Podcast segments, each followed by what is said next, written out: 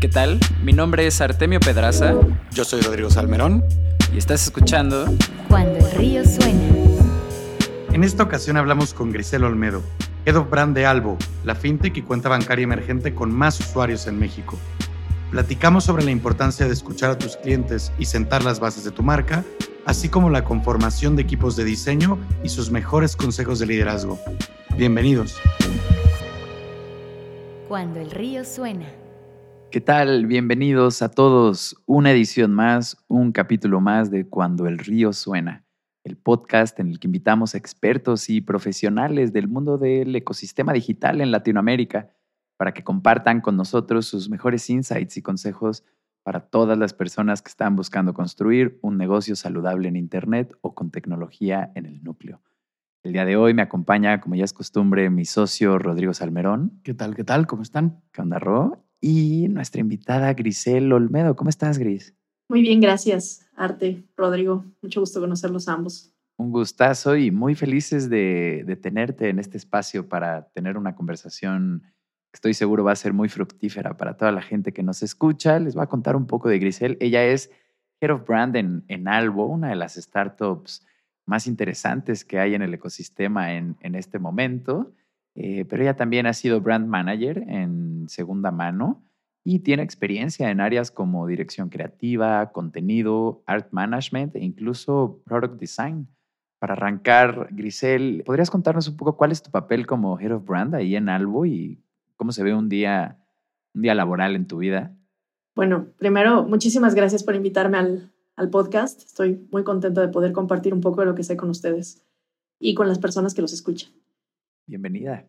En general, ¿cómo se ve? Para todos aquellos que ya son partícipes del ecosistema emprendedor y saben lo que es trabajar en una startup, no hay un día que sea igual al anterior, ¿no? O sea, todos los días hay cosas diferentes, hay días más tranquilos, hay días menos. Un día normal empieza generalmente con meetings de catch-ups, ¿no? Con, con, reuniones para saber en qué está el equipo, o un día medianamente normal, por así decirlo. Hay que revisar los correos, hay que atender los proyectos en los que se están trabajando. Y ahí el, mi papel es asegurarme de que las historias que contamos a través de los diferentes canales en Albo sean consistentes, ¿no? O sea, siempre nuestra marca se mantenga lo más consistente posible, yendo del punto A de nuestra experiencia, que puede ser un ad, hasta el punto último de nuestra experiencia, que es cuando usas nuestra tarjeta, cuando, cuando te metes a la aplicación de algo. ¿no? Entonces, es difícil, pero es posible, ¿no? Y, y, cada startup en la que he trabajado ha tenido una complejidad diferente. Entonces, así, en algo generalmente los lunes, que casi todos los lunes son iguales, es, son días de reunión para empezar la semana, días para entender qué tienes que lograr y sobre todo cómo puedes ayudar a los equipos a lograrlo. Y luego, conforme va la semana, pues eso se va cambiando, ¿no? Hay días con bomberazos, días sin bomberazos, etc. Muy bien, Gris. Pues vimos que parece que estuviste con algo desde el principio o casi desde el principio. Te queríamos preguntar, bueno, pues cuál es el rol de la marca en el camino del emprendimiento conforme una startup se va desarrollando, ¿no? Si este rol cambia en el tiempo, un poco cuál es tu, cuál es tu opinión al respecto.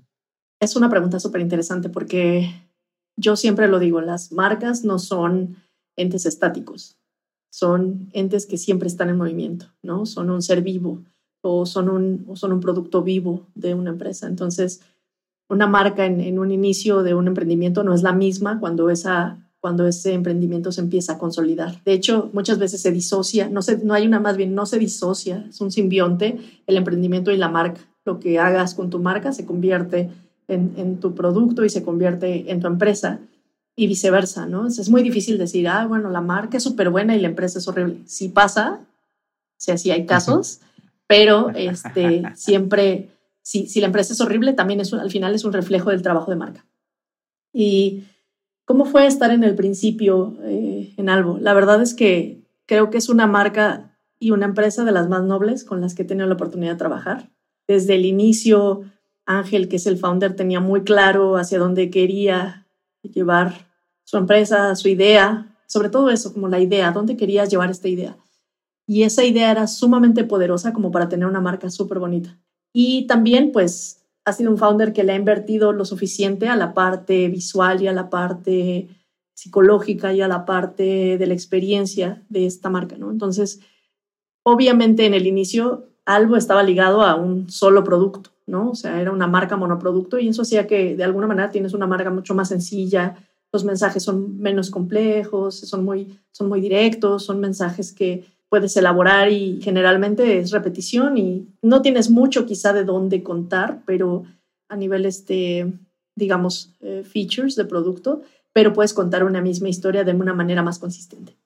Y la parte divertida es que en cuanto esa, ese emprendimiento, esa idea empieza a tomar diferentes caminos, a explorar diferentes opciones, el reto es que tu marca siga contando la misma historia a través de diferentes caminos o de diferentes opciones, llegando a diferentes públicos.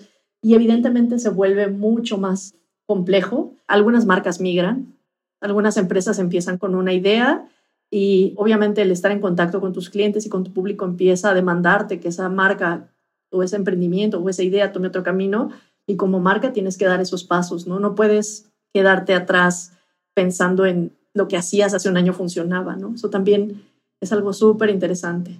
Eh, la manera en la que las marcas se comunican a los usuarios también evoluciona por sí mismo. Así que mientras más temprano estás en una empresa y más pronto defines cuál es la historia que quieres contar, cuáles son los valores que tiene tu marca, más sencillo haces el trabajo de una persona que se dedique a brand dentro de tu empresa para el futuro, porque aunque hay que bajar los mensajes a diferentes medios y diferentes caminos, el hecho de que tengas súper montadas las bases te ayuda. Y eso creo que es algo que Ángel hizo muy bien con Albo. Siempre tuvo muy claro cuál era la dirección y cuáles eran las bases sobre las que quería construir.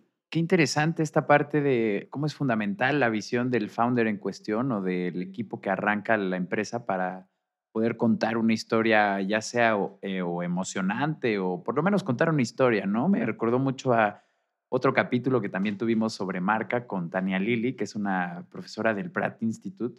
Y hay una frase que se me quedó súper grabada, que ella nos dijo, la verdad es que cuando hay una historia que contar, es muy difícil cagarla. Es más difícil construir una historia donde no existe que tomar la carnita y tomar las bases de algo que ya tiene ahí toda la sustancia, ¿no? Y y es bien paradójico esto que mencionas respecto a cómo una marca tiene que a lo largo de su camino reforzar estos mensajes o esta historia que decide contar, pero al mismo tiempo tiene que ser eh, muy maleable respecto a lo que demanda el usuario, lo que demanda el contexto y pues vaya, el mercado, eh, mil cosas pueden afectar esta historia. Y, y me gusta mucho cómo, pues justo esto que nos dices, como Albo tiene muy marcada esta visión, entonces esta parte siempre ha salido como natural, casi casi, ¿no? O al menos ha sido más fácil extraer esos valores, eso hacia, hacia dónde va el, todo este posicionamiento de, de marca. Grisel, justo notamos en tu perfil que antes de ser Head of Brand, hiciste Brand Marketing en Albo y este es un puesto o un concepto que incluso, por ejemplo, yo que me desarrollo mucho en marketing, no me había topado con él antes. Entonces, ¿cómo difiere este tipo de marketing con el tradicional?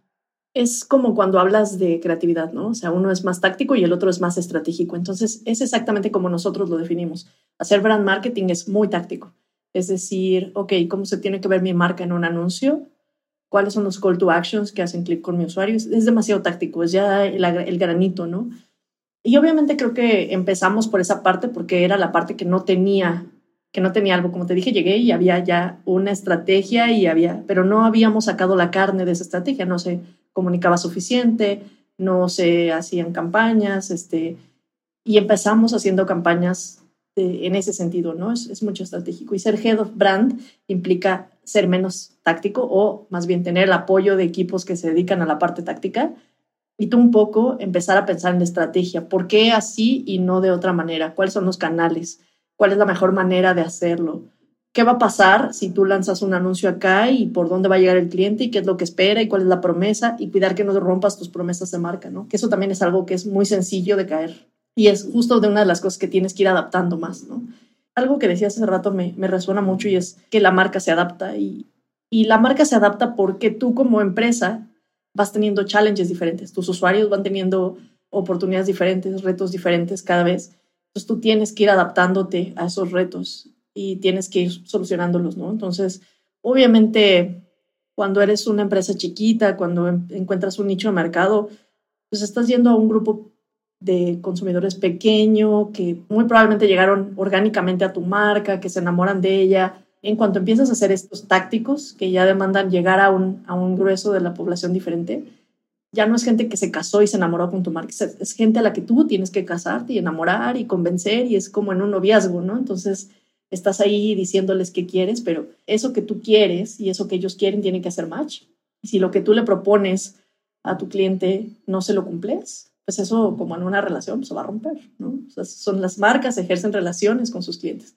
Entonces, si tú rompes esas promesas, no puedes tener una sana relación. Entonces lo que tienes que hacer es siempre estar en constante check de cuáles son las cosas que tú dices que haces contra las que realmente haces y poder encontrar un punto medio para que tus promesas evolucionen, ¿no? No, no es lo mismo. Y ya por azares del destino, eh, doy una charla de, de marca en un curso que se dedica a ayudar a founders a llevar sus emprendimientos de punto A a punto B. Y algo que siempre comento en, en estas charlas es, por ejemplo, el caso de Uber cuando Uber llegó a México, su promesa era una, su promesa era tu chofer privado.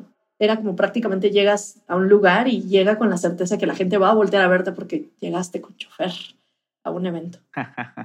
con el tiempo, eh, ellos bien lo han hecho. Creo que además han empezado no solo a, a, generar la demanda, sino también han atacado su última promesa de marca, la oferta, y es simplemente llegar a un lugar. Llega a donde tú quieres y llega donde tú quieres, es una frase súper interesante porque le habla al usuario final, que Uber ya se volvió, o todos los, todos los empresas de, de, rides ya se volvieron una comodidad para nosotros, ya se volvieron algo de cotidiano. Ya te habla de algo muy específico. Llega de punto A, llega de punto B, seguro, bien, sobre todo eso. Y a los riders, a los, a los choferes, les habla de construir algo, ¿no? Entonces es un mensaje muy interesante, cómo han cambiado de una promesa, un mensaje, un tagline que le hablaba a la pura, a la pura demanda, a uno que le habla tanto a la demanda como a la oferta, ¿no? Porque además ahora tienen un montón de competencia alrededor. Entonces, prácticamente la promesa que hacen a sus choferes es, este negocio te va a llevar a donde tú quieras. Y la promesa que le hacen a su, a su demanda es, llega al punto A, punto B, seguro, ¿no? Entonces es muy interesante cómo han ido estructurando la historia, sigue siendo la misma, la marca sigue siendo la misma. Bueno, no, de hecho la marca tenido muchos cambios, pero la historia que cuentan siempre ha sido consistente en ese sentido y siempre han hecho como marca cambios interesantes para lograr siempre enganchar a las dos partes que hacen de su negocio, ¿no? Entonces, es el tipo de cosas que suceden cuando construyes marca. Tienes que ir pensando en cuál es el siguiente paso que tienes que dar. Y esa es la parte estratégica que hace un head of brand diferente a alguien que solo hace brand marketing. Esto fue muy, muy, muy ilustrativo, una, una muy buena radiografía de cómo se puede aplicar una de estas estrategias, ¿no? Y curiosamente, con Uber, que tuvieron en cuestión de branding un infortunio ahí con un montón de backlash, ¿no? Que tuvieron que echar para atrás y aún así mantener eh, consistentes sus mensajes a pesar de que esta reinterpretación de quienes eran no funcionó y no resonó con el público que tenían. Grisel, en algo en, en, específico, seguro que toman en cuenta todos los puntos con, donde tienen contacto con los clientes, ¿no? Pero, ¿cuáles dirías que son los principales o los que tienen más, más importancia o, los que, o más peso en particular con los clientes de algo que tomas más en cuenta para las estrategias de marca? Como responsable de marca y comunicación, yo creo que escuchamos todo. Dentro de la parte de comunicación, en el plato de específicamente el papel que hago en algo, está social media. Pues escuchar la parte de escuchar lo que la gente está diciendo de nuestra marca en social media nos acerca mucho a saber y a probar cosas, ¿no? O sea, si, si lanzamos un mensaje desafortunado, nos vamos a dar cuenta en el minuto. Eh, estar en constante contacto con otros equipos dentro de la empresa es también muy importante. Yo trato de hablar con customer service con cercanía, eh, con los equipos que están involucrados en, en, escuchar a nuestros clientes también. Evidentemente tengo de mi lado la parte de community management y social media, lo cual es una respuesta inmediata que también nos ayuda. Inmediata y amplificada, o sea, este es, en cuanto tú escuchas algo acá, tienes evidentemente que ir a cotejarlo con los demás para saber si tú estás escuchando una cámara de eco, porque hay que recordar que nuestras redes sociales, incluso las redes sociales de una marca, son una cámara de eco, ¿no? O sea, no necesariamente reflejan toda la realidad, sino pueden estar reflejando puntos aislados, ¿no? Mm. Entonces, yo creo que todos los puntos son importantes, pero creo que puedes atacar a aquel con el que estés más cercano. Yo he tenido la fortuna en algo de estar muy cerca de social media y de las tiendas, del feedback en las tiendas y es así como puedo saber qué es lo que está opinando la gente. Generalmente cuando vemos un patrón tanto positivo como negativo lo detectamos rápido por esos dos canales, pero again, la validación de eso es lo importante, ¿no? Entonces, una vez que tengo estos insights del equipo, pues voy con customer service, oye, estoy escuchando esto, ¿qué tan cierto es? ¿A quién la está pasando? ¿Por qué? Oye, llegó esta felicitación de que estamos haciendo esto bien producto. ¿Qué cambio hicieron? Incluso para decir, se hizo esto que la gente le está gustando, ¿cómo podemos potencializarlo desde el lado de marca? ¿no? Entonces, es eso, escucha algo y siempre cotéjalo. Si estás más cerca de Customer Service, escucha Customer Service y cotéjalo con los otros equipos. Si estás más cerca de producto, escucha el feedback de tus researchers, que generalmente además o son encuestas o son entrevistas uno a uno, y si son entrevistas uno a uno también están sesgadas, ¿no? O sea, no puedes, no puedes tener tanto. Y, muchas veces las, cómo se hace un cuestionario también te puede sesgar, pero bueno, encuentra ese punto y cotéjalo con los demás, es lo que yo diría, ¿no? No hay, no hay un punto que sea más importante, sino siempre trata de encontrar algo con lo que confrontarlo para que sepas exactamente, o, si no exactamente, para que tengas una radiografía más completa de a qué te estás enfrentando. Oye, Gris, algo que me, me llamó mucho la atención de lo que dijiste, el fenómeno cámara de eco, lo entiendo perfectamente en, mi, en mis propias redes, ¿no? Porque yo escojo a quienes sigo, que son personas afines a mí. Si alguien se empieza a comportar de una forma así que considero no afín a mí a tal grado que me molesta ahí, desaparece de mis redes, ¿no? Y entonces, claro que se va volviendo más y más yo, pero cuando son las redes sociales de una marca, pues claro que son tus seguidores, ¿no? Pero, pero tus seguidores también son un abanico amplio, ¿no? ¿Cómo, ¿Cómo funciona este fenómeno de cámara de eco con los seguidores de tu marca, con tus propias redes? Pues de entrada, ya ahí empieza un poquito de la parte de marketing. Depende a quién hayas hecho una campaña, ¿no? Nosotros hemos hecho campañas de follow y obviamente hemos segmentado, ¿no? Entonces, de entrada, ¿a quién sigue esa, mar a quién sigue esa persona? ¿En qué rango de edad está? Y eso es algo que nos hace resonar mucho, ¿no? O sea, yo, por ejemplo, yo te puedo decir que yo en redes sociales hasta ahora no he visto que haya alguien que no pueda encontrar algo en la aplicación no, no me han llegado esos, esos feedbacks tan, tan cercanos, ¿no? Y ahí es donde te digo que son cámaras de eco. Yo puedo pensar que todos los seguidores de Albo, número uno, son clientes Albo, cosa que no necesariamente es cierto. Exacto. Pero asumimos que al menos un, un alto porcentaje son. Segundo, puedo pensar que todas esas personas son jóvenes, de 20 a 25, porque imagínate que esto me dijeran, pues, puedo extraer esa información de mis redes sociales y yo puedo decir, no, es que todos nuestros clientes tienen de a 20 a 25. Sin embargo, por eso te digo que cotejar es importante. Entonces, yo llego con una hipótesis a otros equipos y les digo, yo estoy viendo esto, es cierto, y hay otros que me dicen, no, realmente tenemos usuarios hasta de 80 años, ¿no? ¿Y cuáles son los problemas que esos usuarios enfrentan? Y en general, a veces hay de, oye, yo estoy viendo que mucha gente se está quejando de esto, o estoy viendo que mucha gente aplaudió esto, pero hay gente que les pregunta dónde está esa parte. Voy con alguien de producto y, oye, el release lo hicieron para todos, lo hicieron para un grupo, hay que entender. Entonces, por eso te digo, yo puedo en una red tener solo personas entre 20 y 28, 30 años, y eso no significa que solo esas personas sean mis clientes, ¿no? Y que las cosas que a esas personas les interesan, les interesan a todos los clientes de algo. Pero al final de la información que yo doy, de ahí no solo se nutren redes sociales, ¿no? Por eso te digo que las redes sociales son cámaras de eco. Si yo tomara solo los insights que me dejan las redes sociales, a lo mejor haría campañas para personas muchísimo más jóvenes o mucho más sesgadas o decidiría que el, el, camino es apagar todas mis redes sociales y solo dejar TikTok, por ejemplo. y, y, la idea no, no, es, no es tomar esas decisiones, ¿no? sino la idea es confrontar esos, esos insights que tienes de alguna red social en particular y decir, oigan, esto está pasando o solo está pasando a estas personas y, y poder entender ya te pesqué, ¿no? O sea, son tus clientes utilizando esa red social en particular y entonces ese es el feedback que puedes conseguir de ahí, pero no el de el resto de las personas ya. Así es. Claro, y yo creo que algo fundamental ahí, que sí es un común denominador, pues es esta, esta necedad por estar cerca del cliente, por estarle preguntando qué le duele, por estar tratando de entender qué es lo que sucede ahí, ¿no? Luego llegan a nuestras puertas muchos negocios que ni siquiera han hecho una de estas entrevistas con sus clientes y se vuelve algo fundamental para tratar de entender, para ir un paso adelante de hacia dónde va la cosa, ¿no? o qué es lo que sigue para un negocio.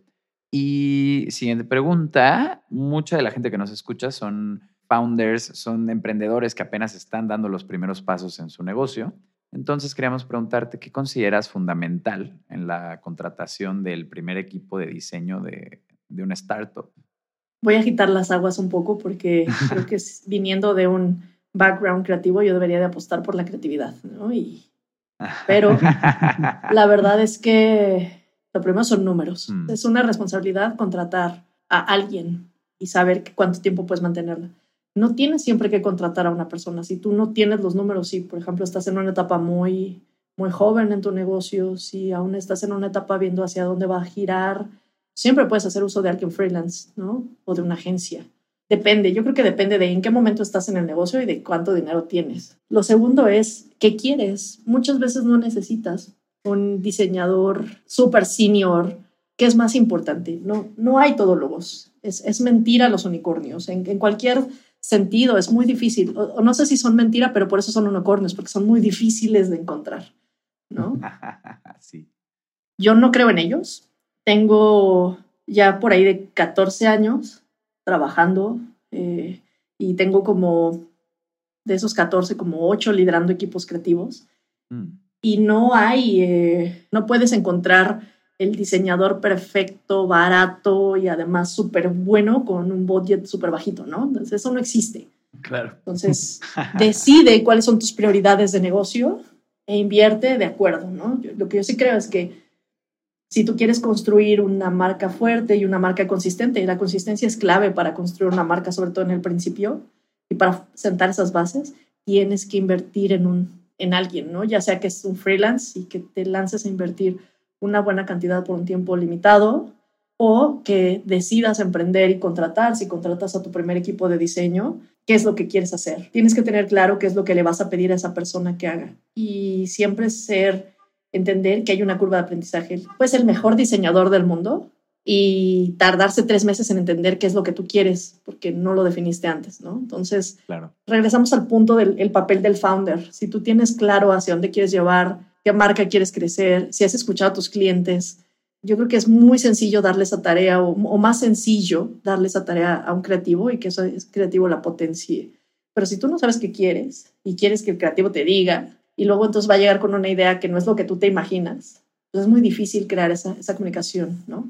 Entonces también yo recomendaría que tomes un libro de estos, o sea, que busques en internet cosas básicas de trabajar con un diseñador y cosas, conceptos básicos para que intentes hablar en un lenguaje similar y construyan un conocimiento en conjunto, ¿no? Que, que los ayuda a, a, liberar con esas presas. Y ya que, ya que tienes el budget, ya que sabes qué quieres, ahora sí es, es, tiempo de buscar el talento, ¿no? Entonces, yo siempre, cuando me ha tocado contratar, además del, del book creativo, o sea, número uno, yo no hago entrevistas si no veo un book, un book creativo, ¿no? O sea, si lo, que, claro. si lo que es el ojo de ese diseñador, la sensibilidad, no me gusta o, o no me llama o siento que no casa o, o, no ha hecho trabajos similares a lo que yo he hecho, digo, a lo que se dedica el negocio, creo que es más difícil, ¿no? O sea, si lo vas a poner a hacer social media y es un diseñador editorial o un diseñador web, pues no necesariamente va a llegar a donde, lo, a donde tú quieres, ¿no? Entonces, entrevista. O sea, hay gente que se quiere mover. También hay gente que a lo mejor siempre fue diseñador gráfico y quiere hacer UX. Entrevístalos, entiende su sensibilidad, entiende si entienden qué es UX o UI. Y, este, y pídeles un portafolio. Hazles una prueba chiquita, ¿no? O sea, una prueba chiquita con un brief, donde les digas tus colores y que captes si ellos tienen esa sensibilidad para interpretar un mail que les vas a mandar, porque ese es el ejercicio, ¿no? Mándales una prueba y, y un mail. Obviamente sé ético, no se vale pedirle una prueba a alguien y que luego le digas, no, gracias, no te va a contratar y uses ese ad para... Usarla, claro. Híjole, sí. ¿No? Claro, Entonces, claro, creo que en medida que tú eres ético, eres noble, eh, y si ya te vas a lanzar a, a, a, a contratar a tu primer diseñador o a tus primeros dos diseñadores, trabaja, ¿no? O sea, confía. Es, es 50% datos y 50% lo que te dicen las tripas, ¿no? Nos encanta que menciones esto de las pruebas porque lo implementamos nosotros también en, el- en nuestra contratación en Acueducto. Para quitarnos el problema ético, tomamos algo que ya hicimos, o sea, que no habíamos publicado, pero ya está listo para publicar, ¿no? Entonces así podemos pedirle a nuestros cinco candidatos que diseñen y no importa porque ya tenemos listo el material que vamos a lanzar, ¿no? Entonces así, muy en paz. Nosotros hacemos como lo los mismo, de hecho. Generalmente tomamos un brief de algo que ya hicimos. De hecho, muchas veces tomamos un brief de algo que ya salió, ya sea un post de social o un billboard.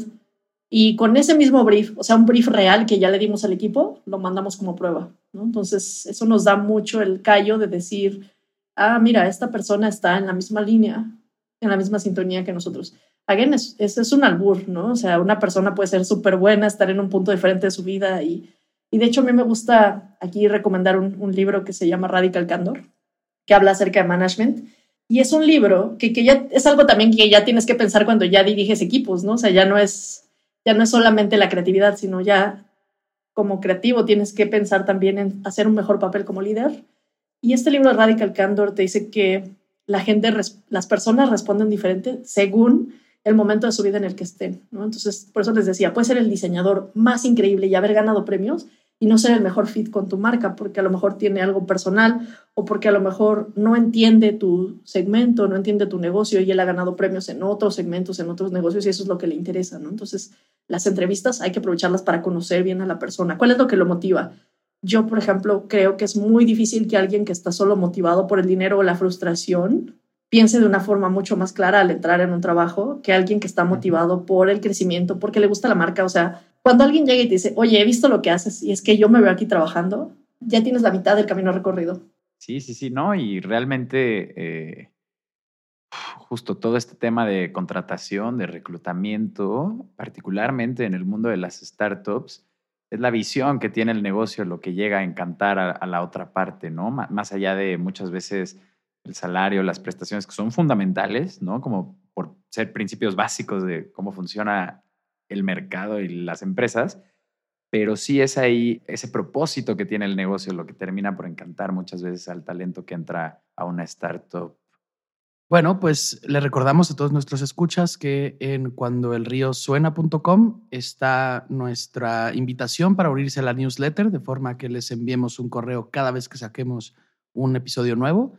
Y los invitamos a compartir este episodio y cualquier otro que les llame la atención con sus conocidos y contactos que estén en esta industria, de forma que nos beneficiemos todos. Ahora volvemos. Estás escuchando Cuando el río suena un podcast de conversaciones con agentes expertos y emprendedores del mundo digital. Tus anfitriones son Rodrigo Salmerón y Artemio Pedraza, fundadores del estudio de estrategias e interfaces digitales Acueducto. Para más información, visita cuandoelriosuena.com. Si encuentras valioso este podcast, por favor ayúdanos a compartirlo con un amigo o síguenos en Spotify o iTunes. Muchas gracias. Regresamos con Rodrigo y Artemio. Bienvenidos de vuelta a Cuando el río suena. Estamos con nuestra invitada de esta ocasión, Grisel Olmedo.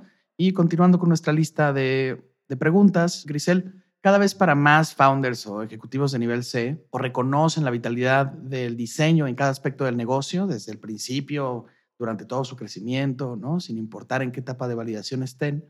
Pero bueno, a pesar de que esta es la situación, en tu carrera seguro que te has encontrado con otros ejecutivos que todavía no terminan de entender la importancia de, meter eh, pues procesos de diseño, gente de diseño y diseño en general, ¿no? En, todo lo que conlleva tener una, una empresa, una startup.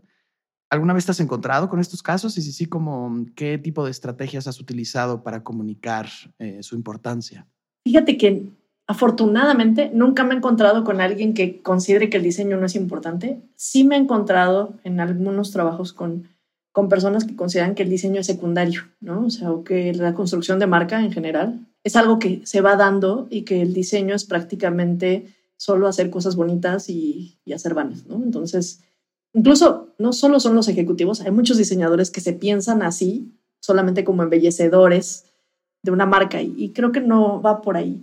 Me gustaría contarte, por ejemplo, el caso eh, particular de, de Linio en su momento. Tuve la fortuna de trabajar como, como directora creativa para, todo, para todos los países y además para el, en un tiempo en el que querían cambiar la dirección y la percepción de la marca como, como una cuponera, hacer algo mucho más establecido como un e-commerce, ¿no? Ser reconocidos como un e-commerce. Y la verdad es que me tocó estar en esa transición. Alguna vez comenté esto en una entrevista y me decían, es que eso no lo logra solamente la persona que lleva marca. Y le decía, específicamente, no lo logra solo la persona que lleva marca. De hecho, es lo más rico, tener un buen aliado, ¿no? En ese entonces, mi CMO confiaba muchísimo en el aporte que construir una marca y en el papel que eso iba a tener y, en la decisión de cómo íbamos a llegar a ese nivel que exigió un montón de nosotros. Y hablo, en ese entonces había un equipo específico de marca que era muy chiquito, que no era dueño de ningún, de ningún diseñador.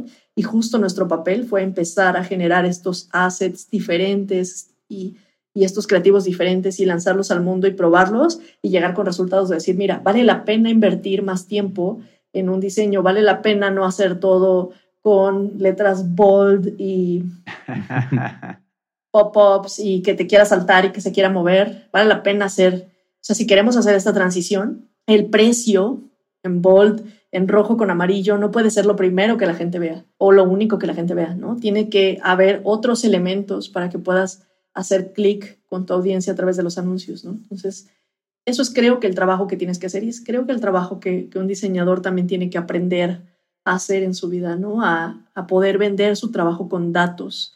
Creo que es importante para founders y para diseñadores. yo creo que un recurso que que si todo mundo quiere entender cómo el diseño aporta, pues vean lo que hace Chris Du con The Future. Y es un gran recurso para entender cómo el diseño tiene un valor, cómo invertir va a construir algo con tu marca. Y, a mí lo que me gusta de lo que hace Chris Du es, es que explica mucho esa relación entre la inversión y el retorno de la inversión. Es un intangible a veces en diseño, ¿no? Ese retorno no se ve tan específico como invertir en marketing o como pagar anuncios, es más complejo de medir, no tiene un sistema de last click como en el marketing tradicional, donde tú puedes saber de dónde vino tu tráfico y exactamente a qué le dio clic. Sin embargo, es una inversión que tienes que hacer, ¿no? Los resultados son a largo plazo y se van notando. Cuando tienes una marca que es débil, yo creo que cuando eres, incluso cuando eres parte de ello, a veces ni lo ves. Comento esta anécdota porque cuando yo trabajé en línea yo no notaba, no notaba esto que les digo, ¿no? O sea, era tan al día a día y tan el esfuerzo que tenías que hacer diario de hecho, nadie quería trabajar con nosotros en un inicio, nadie quería trabajar con ese equipo pequeño que, trajo este CMO a la empresa porque pensaban que solo nos habían traído porque éramos sus amigos y no tenían fe. Y no hablo solo de los de los C-level que probablemente ellos estaban on board. De hecho, muchos estuvieron on board. Incluso hablo de la gente que estaba alrededor mío. Había diseñadores que no querían trabajar con, con el equipo de brand porque no entendían por qué ahora había un equipo de brand que les tenía que decir cómo se hacían las cosas. Creo que es, es convencer a todos, es sentarte y explicar el valor de tu trabajo, es, es también llegar y yo me acuerdo que me senté con todos los diseñadores en ese entonces a entender qué querían ellos, eh, cómo veían el diseño, por qué construir marca era importante, cómo, cómo la marca no es, no son una serie de reglas que tienes que cumplir, ¿no? O tener un manual de marca no es una serie de reglas que tienes que cumplir, sino al contrario, esas reglas te ayudan a darle forma a lo que estás haciendo y te ayudan a, pues, a ser consistente. Entonces, pues fue un poco hacer experimentos. En mi caso, tener un gran respaldo, o sea, tener un partner C-level que, que, fuera el primer, la primera persona en querer impulsar esto, en creer en el trabajo que nosotros hacíamos. La segunda, tener un equipo coherente que trabaja por lo mismo que tú y que quiere lograr las mismas cosas que tú y que aunque parece que nadie más quiere trabajar contigo, confías en esas personas y confiar en el proceso de estar con esas personas. Y luego, pues también es un montón de comprobar con resultados y comprobar con actitudes a otros miembros del equipo que vale la pena lo que tú haces. Muchas veces incluso no importa si un ejecutivo de nivel C te reconoce o no, siempre y cuando puedas trabajar de manera coherente y cohesiva con las áreas que están alrededor y mostrar resultados en conjunto. Y eso es mucho más fuerte. ¿No? Pasamos de ser una empresa que veía el diseño como un, ah, bueno, es que nosotros necesitamos tener banners, es que necesita vestirse el sitio, es que se necesita enviar una campaña, a, oigan, la campaña del año pasado nos fue mejor. ¿Cómo hacemos para la que sigue? O sea, la conversación varía y entonces pones al diseño en el centro o pones a la creatividad en el centro o pones a la marca en el centro y todos empiezan a ser uno solo y la empiezan a cuidar y la empiezan a querer y empiezan a opinar se vuelven otras conversaciones de otro nivel de dificultad, pero también se vuelve muy eh, orgánico el cómo la gente empieza a confiar en ese trabajo. Cañón, sí. Y, yo creo que una vez que, mm, justo yo que no tengo ningún background de diseño, pues, casi de ningún tipo, pero sí he emprendido varios negocios, entre ellos este, y mm, justo yo creo que cuando te das cuenta de ese valor que tiene una marca, hasta te puede dar branditis, ¿no? Y todo te lo imaginas ya brandeado y no quieres que nada se salga como de ese mensaje y siempre quieres que los colores y el diseño y que todo se vea así de cohesivo. Y si es un antes y un después, una vez que te cae el 20 de lo poderoso que es esto, a largo plazo, ¿no? O sea, cuando te das cuenta de que ya pasaron 10 años y tu marca realmente envejeció contigo y envejeció bien porque al principio tuviste esta dedicación de darle tiempo, de cuidarla a lo largo de los años, Y eso es algo que, por ejemplo, Rodrigo me ha, me ha abierto mucho los ojos porque también hasta con Acueducto yo luego peco de, pues de querer ser más ágil y demás. Y justo no, no es que no seamos ágiles ni, ni, mucho menos, ¿no? Pero muchas veces sí nos ha tocado que Rodrigo me dice, espérate, espérate, espérate, espérate, espérate, amigo, esto está saliéndose de, de, de, nuestro estándar, por ejemplo, de lo que se supone que somos y que decimos ser, ¿no? Entonces, yo creo que eso es fundamental y que sí, una vez que entiendes esa importancia, tengas o no un background de diseño, es un antes y un después fundamental para el trabajo que haces o para todos los puntos que tocas. Gris, da tu experiencia dirigiendo equipos de diseño. Estos departamentos, ¿dónde consumen más recursos? ¿A investigación, las nóminas? Sé que depende, pero cuéntanos. Uh, sí, again, depende de dónde está tu empresa, ¿no? Depende de dónde está el foco. O sea, hay herramientas de todos los costos, cada vez también hay mejores herramientas. Adobe mismo, o Adobe, como le quieran decir, ha dejado de ser el gigante dueño de los programas de diseño. Y esto es muy interesante, esa es una transición increíble, ¿no? Así como en su momento lo dejó de ser Fireworks y Dreamweaver, y todos estos eran Media Something, no me acuerdo cómo se llamaban, que los adquirieron y entonces se convirtió, o sea, ellos también eran el estándar, llegó alguien más que fue el estándar, o sea, creo que una de las cosas que más, que más consume, por lo menos en el inicio, y que también es importante que un founder lo considere, es el software y el equipo. Es decir, que tu diseñador tenga un, por ejemplo, si, si no va a ser diseñador y si va a ser video, que es algo que también últimamente se ha vuelto muy de boga, o un animador, no le puedes dar una computadora Dell con 2 GB de RAM y, y, una tarjeta de memoria nativa, ¿no? O sea, hay que invertir en el equipo. Y, y, invertir en el equipo de tus diseñadores es mezquino pensar que es para ellos. Realmente es para ti, o sea, es para ti, founder. Claro. Ese equipo se vuelve un asset de tu empresa, tiene un valor de tu empresa. Invierte en buen equipo, invierte en buen software. Eh, asegúrate que la gente que traes habla el mismo idioma en términos de software también, ¿no? O sea, no es lo mismo, eh, y lo mencionaron hace rato, alguien que sabe Figma, que, que alguien que sabe Sketch, que alguien que sabe Adobe XD y que se siente cómodo en eso, o ya a la hora de prototipar, alguien que, que, que le mueve a otras herramientas de prototipado, que hay también muchísimas. Contraten el estándar, trabaja con el estándar, al inicio sería sería lo mejor, cuál es la media y pues obviamente contrata, de hecho eso sería una buena cosa en la contratación, de pues contrata gente que sepa trabajar en, en, el software que le vas a comprar. Si te traes a alguien, la curva de aprendizaje va a ser incluso mucho más grande y no existe el plug and play, no existe alguien que ya universalmente sepa, Entonces es, es difícil. Creo que lo donde más se, se, consume en un inicio, en un inicio de una empresa, siempre es en nóminas, en software y en hardware. Y después creo que vienen otras cosas. O sea, yo creo que cuando vas creciendo, tienes que invertir en, en la salud mental de esa persona. Tienes que invertir en, en la capacitación de esas personas, ¿no? O sea, lo que tú necesitas hoy como marca no es lo que necesitas mañana. Y pues genial, o sea, si tú no quieres invertir en alguien que haga video, entonces tienes que ponerle o darle cursos o darle los recursos a alguien de tu equipo para que aprenda a hacer video, para que aprenda Premiere, para que aprenda este Cinema 4D, para que aprenda otras cosas, ¿no? Entonces creo que se vuelve interesante y creo que además tienes que invertir en el manager de esas personas. Al principio es muy fácil decir, bueno, yo, yo lo veo todo con los diseñadores y realmente después tienes que traer un buen manager. Yo creo que, de hecho, el, el problema más grande es cuando la gente se va por el manager. La gente, para mí, desde mi perspectiva, en un trabajo, el 90% de las personas se van del trabajo por el trabajo mismo. Y de ese 90%, un gran porcentaje se va por su líder de equipo, porque no le está dando el ambiente para generar buenas ideas, para hacer su trabajo bien, no está entendiendo. A, mí algo que me ha dicho Ángel desde el inicio es que el trabajo más importante que hago yo es ser manager, antes que otra cosa. Entender eso, entender que antes de director creativo eres responsable de, de el trabajo que están haciendo los demás, y de cómo lo logras es, es, fundamental. Entender qué es lo que le apasiona a las personas con las que trabajas, este, dónde son realmente buenos. Yo empecé siendo diseñadora, yo trabajé mucho, mucho tiempo, de hecho eso es lo que estudié, diseño gráfico. Y al día de hoy yo siempre digo que las dos cosas más importantes que yo sé es, uno, resolver problemas y dos, es encontrar el talento de las personas y explotarlo o potenciarlo, ¿no? Más que explotarlo es una palabra fea, potenciarlo. Entonces, Pero sí tienes ahí muy marcado, muy marcada esta filosofía del radical candor, ¿no? Que, sí. que en esencia va a ver cuál es el propósito, cuáles son las metas de esta persona, cómo entra este trabajo en, ese propósito de vida o profesional y después ponerte literalmente al, servicio de ese propósito eh, mediante el trabajo de la empresa, ¿no? Realmente, una vez que eres manager, tu chamba es estar al servicio de la gente a la que tú lideras.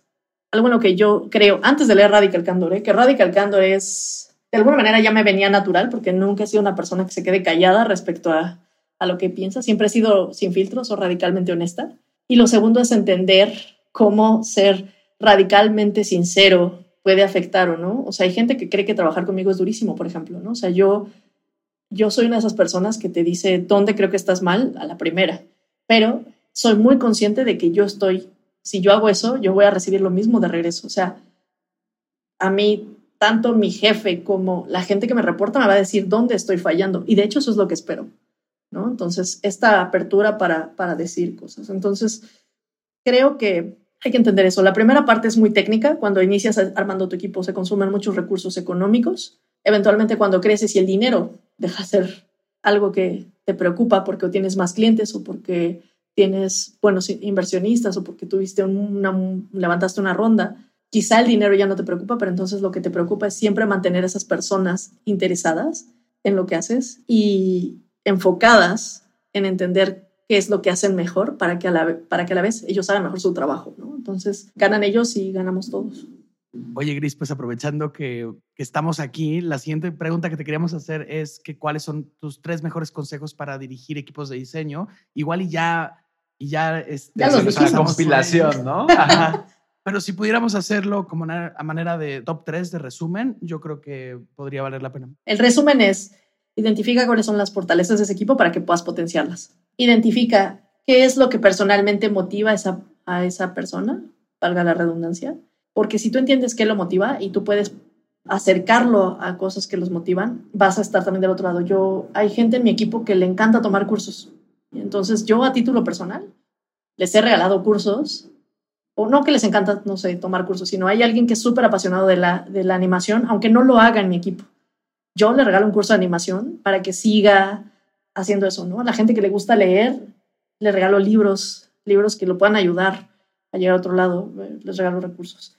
Y la tercera es, léete Radical Candor y entiende que, qué significa ser radicalmente honesto cuando diriges a un equipo y espera eso, ¿no? Entonces, espera ser radicalmente honesto, porque además ser radicalmente honesto viene de un lugar de querer a esas personas. Y radicalmente honesto implica que cuando alguien es muy bueno lo reconoces, pero cuando alguien es muy malo también lo reconoces. O sea, de hecho, otro de mis consejos sería, si, no, si en tu equipo hay alguien que no funciona, muévete rápido, ¿no? O sea, es mucho peor tener alguien malo, porque además cuando tienes a alguien que, y estoy hablando de malo, generalmente, generalmente ser malo, en mi experiencia, no es un tema de aptitudes o de habilidades, ¿eh? O sea, alguien que es malo en las habilidades, le das cursos, le das coaching, le pones a alguien del equipo que sea mejor a que trabajen en conjunto y lo, supera.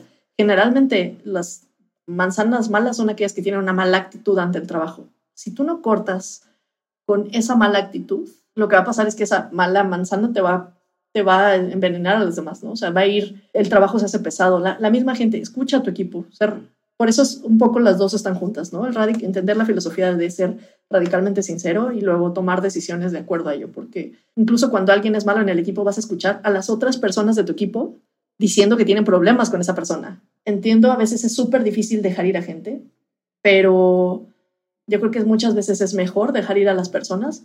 Incluso hasta para esas personas es mejor, porque a lo mejor no brillan en tu trabajo y brillan mejor en otro lugar que, quedarte con ellas y que, se vuelvan una carga para ti, para el equipo y que te drenen la energía y que te drenen, más allá de que te drenen la energía tuya, pues te drenen la energía de todos los demás alrededor, ¿no? Sí, no, no, no, no, hay que evitar eso a, a toda costa. Y qué gran top 3, justo lograste resumir muy bien como un chorro de cosas que hemos platicado a lo largo de, de todo el programa. Y qué lástima que estamos llegando a nuestra última pregunta, pero es momento de, de ir cerrando las cosas. Cuéntanos, eh, Gris, ante los retos que enfrentará Albo y su equipo de diseño en los próximos años, ¿cuáles son los más grandes? ¿Qué te quita el sueño? Yo creo que, que no me quita el sueño el equipo de diseño de Albo. De hecho, en, en Albo hay varios equipos de diseño y casualmente ya ninguno, ya solo uno trabaja directamente conmigo, pero ya no soy responsable de ese equipo. Y creo que eso habla de lo, del buen trabajo que se ha hecho. En concreto, y quiero ser muy específica aquí, la verdad es que el equipo de diseño con el que a mí me ha tocado trabajar siempre está al lado de marketing, pero veo que están tomando buenas decisiones y decisiones importantes e interesantes también en el lado de diseño del producto. ¿Qué me quita el sueño? No es el equipo, me quita el sueño que tengo que hacer yo para las necesidades de la marca en los próximos años, para las necesidades de la empresa en los próximos años, porque lo único que tengo claro es que lo que estoy haciendo hoy no lo voy a hacer en los próximos tres años. Seguramente haré una cosa diferente. Y tengo que prepararme para ser lo suficiente resiliente como para saber que tengo que evolucionar yo también y que lo que se necesita que yo haga hoy no se va a necesitar mañana. Ya pasó. Lo que yo hacía hace tres años no es lo que estoy haciendo hoy. Que mm, me quita el sueño y no es porque está, yo sé que está, muchas cosas van a estar dentro de mí y las que no, ni modo, ¿no? O sea, creo que siempre que esté dentro de mí voy a dar ese 100, pero creo que esa es la pregunta para todos, ¿no? O sea, ¿dónde quieres llevar tu marca al siguiente nivel? Tu marca tiene que seguir siendo súper buena. Una es a nivel personal y la siguiente es a nivel compañía, ¿no? O a nivel empresa. ¿Qué se va a convertir algo que quiere ser algo en los siguientes tres años? Y si yo soy la persona que va a llevar algo a lo que quiere lograr en los próximos tres años, ¿no? Entonces, entender que si no lo soy también es parte del ejercicio, ¿no? Pero creo que una vez que haces las paces con eso, deja de quitarte el sueño. Adelante. Y se vuelve y se vuelve algo, ¿no? O sea, haz lo mejor que puedas hoy. Mañana ya veremos. Perfecto, pues ahí lo tienen. Wow, este capítulo fue me llevo muchas cosas, principios de marca, conceptos masticados y ya ahí para que los entiendan todos hasta para toda la gente que nos escucha de Mid Management, C-Level, creo que también este capítulo está muy nutrido respecto a cómo lidiar con gente, liderar equipos, llevar a todos en una misma dirección. Muchas gracias, Grisel, por, por este capítulo, por tus consejos, por todo. Em, hemos llegado al final. Le recordamos a toda la gente que nos escucha que en cuandoelriosuena.com encuentran el call to action de nuestro newsletter para que reciban una notificación cada que tengamos un capítulo nuevo. Jole, gracias a nuestro equipo de producción y nos vemos a la próxima.